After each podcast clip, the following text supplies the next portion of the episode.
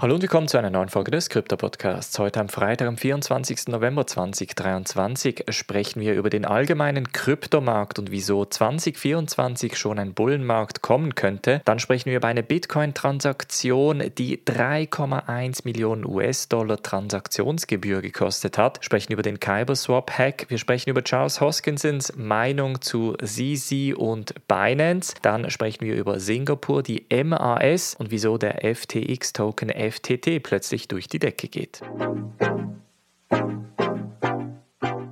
Springen wir in diese erste News Story und zwar sprechen wir über einen möglichen Bullrun in der Bitcoin-Welt im 2024. Und zwar sagt der Independent Reserve CEO Adrian, dass der Bullrun von Bitcoin eventuell schon 2024 kommen könnte und die Kryptobörse aus Australien bereitet sich infrastrukturtechnisch bereits vor. Er sagt nämlich, dass solche Entwicklungen relativ schnell aufeinandertreffen können. Das bedeutet, dass vor allem jetzt gerade die Zeichen sehr, sehr gut stehen. Auf der einen Seite wurde natürlich mit Binance ein ich sag mal, sehr großer Gegner der regulatorischen Aufsicht aus dem Weg geräumt und auf der anderen Seite wurde jetzt der Weg geebnet für einen Bitcoin-Spot-ETF. Das gekoppelt mit dem Fakt, dass jetzt eventuell auch die Makrolage drehen könnte, rein von den Zinsen her, bedeutet zumindest für den Chef der einen der größten Kryptobörsen in Australien, dass der Bullenmarkt schon sehr bald kommen könnte. Er sagt, dass sie jetzt gerade sehr stark in Infrastruktur investieren, denn wenn es passiert, passiert, passiert es relativ schnell und sie möchten sich vor allem auch für neue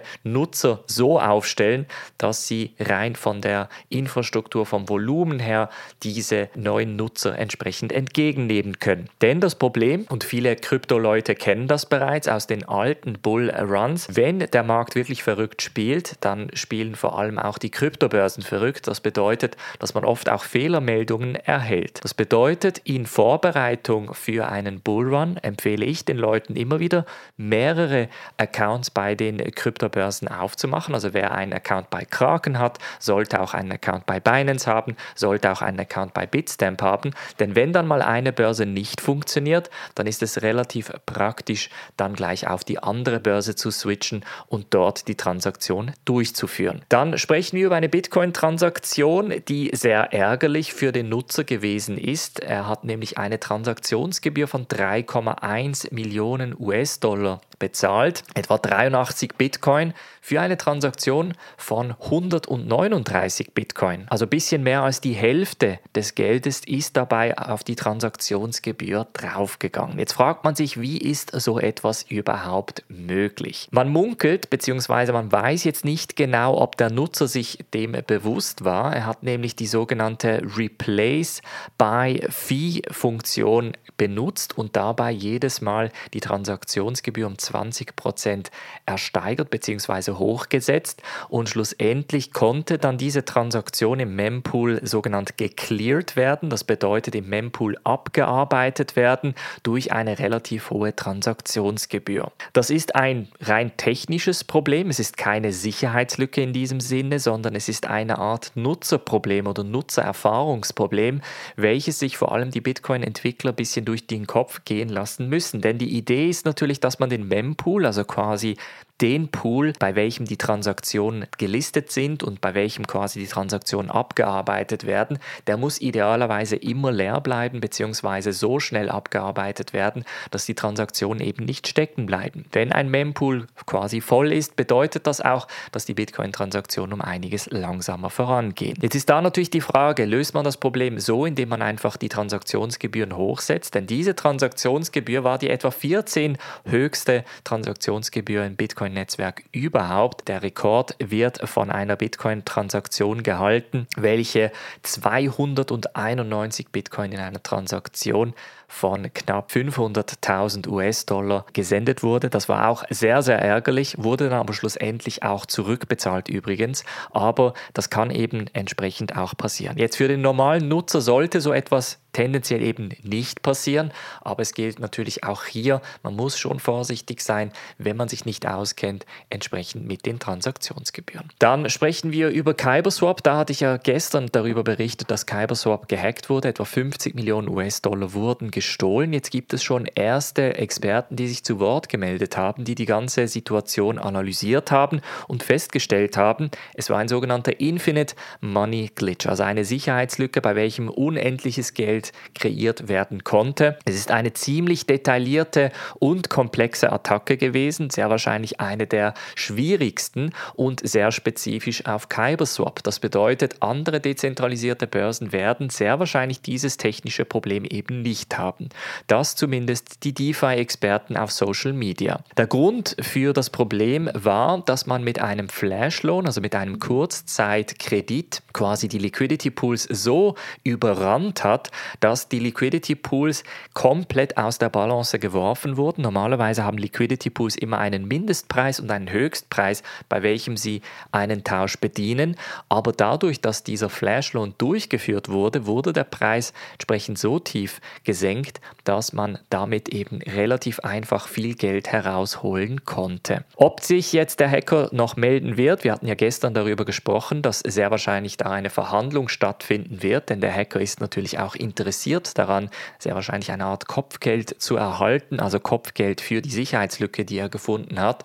Dabei kann man davon ausgehen, dass tendenziell etwa eine Million bis zu 5 Millionen bezahlt werden könnten, um dann natürlich an die 50 Millionen US-Dollar zurückzuerhalten. Dann sprechen wir kurz über Zhangpeng Zhao und die Meinung von Charles Hoskinson, dem Cardano-Gründer. Er sagt, mit der Strafe von Zhangpeng Zhao und Binance beginnt das Ende einer Ära. Er sagt nämlich, dass CZ einer der eigentlich dynamischsten Unternehmer der Kryptoindustrie gewesen ist. Er habe vor allem diese These von Move Fast, Grow and Innovate, also sich schnell bewegen, wachsen und Innovationen betreiben, wirklich an die Spitze getrieben und somit natürlich auch eines der größten Kryptounternehmen überhaupt gebaut. Binance ist natürlich mit einem Preis gewachsen und dieser Preis war eben das Missachten von gewissen regulatorischen Aufsichten, wobei man natürlich da nie davon ausgegangen ist, dass die USA da die Handbremse Bremse ziehen könnte und ein globales Unternehmen so in die Knie zwingen könnte, dass sie eben 4 Milliarden US-Dollar Strafe bezahlen müssten. Charles Hoskinson sagt auch, dass zukünftige Kryptounternehmer sehr wahrscheinlich jetzt an einem Punkt stehen, bei welchem sie zwei Möglichkeiten haben. Entweder sie spielen komplett nach den Regeln der regulatorischen Aufsichten, spezifisch in den USA, oder aber sie gehen wirklich den komplett dezentralisierten Weg und entfernen sich quasi von dieser regulatorischen Aufsicht. Ich glaube, in der Kryptowelt können wir immer wieder darüber diskutieren, dass beide Wege ihre Vor- und Nachteile haben. Die dezentralisierte Welt hat natürlich auch einen Vorteil der Privatsphäre, aber es fehlt natürlich irgendwo auch der Support bzw bzw. die Adoption. Der Weg der regulatorischen Aufsicht bedeutet eben auch, dass eine größere Masse von Leuten in die Industrie reinkommen könnte, aber dass eventuell auch diese Ideologie oder diese Vision von komplett dezentralisiert und komplett privater Nutzung dieser Netzwerke eventuell dann der Vergangenheit angehört. Und das ist dann eben genau diese These, die Charles Hoskinson in den Raum gestellt hat, ich glaube, das ist, es basiert auch irgendwo auf Respekt, denn Charles Hoskinson ist natürlich auch einer dieser ersten Charaktere der, der ersten Welle der Kryptounternehmer, bei welchem natürlich auch Zhangpeng Zhao dazu zählt. Übrigens, Zhang Pengzhao wurde von Twitter zumindest kurzfristig verbannt, hauptsächlich weil er seinen Twitter-Namen geändert hat von CZ Binance auf CZ BNB. Natürlich ist er ja jetzt nicht mehr in einer Position des CEOs von Binance und möchte sich natürlich jetzt für die nächsten drei Jahre ein bisschen zurückziehen. Aber auch hier nochmal, also für die Leute, die es in den letzten Tagen ein bisschen verpasst haben, CZ hat oder wird einen großen Teil seiner Aktien nach wie vor behalten. Also er ist immer noch der größte Eigentümer von Binance. Er wird auch die Möglichkeit haben, nach drei Jahren wieder an die Spitze von Binance zurückzukehren. Aber in diesen drei Jahren muss Binance gewisse regulatorische Auflagen entsprechend erfüllen. Also das ist ein ganz, ganz spannendes Szenario. Jetzt, was wird die nächsten drei Jahre passieren? Gemäß eben dem australischen Chef der Kryptobörse ganz klar ein Bullrun. Das könnte natürlich auch bei Binance entsprechend gewisse Konsequenzen Konsequenzen haben rein vom Handelsvolumen. Dann sprechen wir über Singapur, spezifisch die MAS, die Monetary Authority of Singapore, legt nämlich gewisse Maßnahmen fest, die vor allem für sogenannte Digital Payment Token, diese DPT-Kategorie, auferlegt werden, hauptsächlich weil man davon ausgeht, dass vor allem die Kryptospekulation, also das Spekulieren auf ein Token und spezifisch den Anstieg und die Reduktion der Tokenpreise eben auch dazu führt, dass man Teil von Scams wird und das möchte man auf jeden Fall verhindern. Jetzt sagt die DPT bzw. die MAS-Auflage, dass man hier sehr spezifisch die Kunden informieren müsse bezüglich Kryptodienstleistungen. Weiter sollte man keinerlei Anreize setzen, um Kryptowährungen traden zu können, also Anreize in Form von Trading-Boni etc. Und das Dritte ist, dass DPT-Dienstleister keinerlei Möglichkeiten für für Hebeltrading.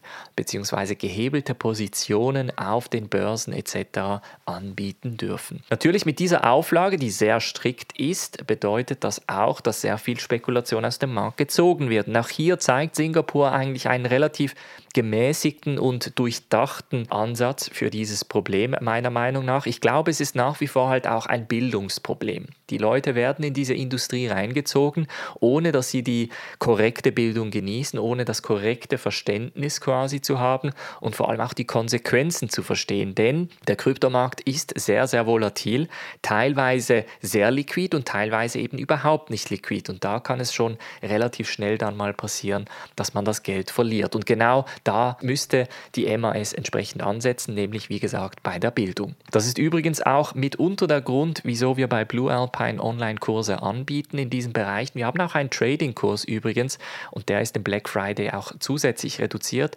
Den Link dazu findest du in der Podcast-Beschreibung. Und zum Schluss sprechen wir noch über FTX, spezifisch den FTT-Token. Der steigt nämlich weitere 28% in den letzten 24 Stunden.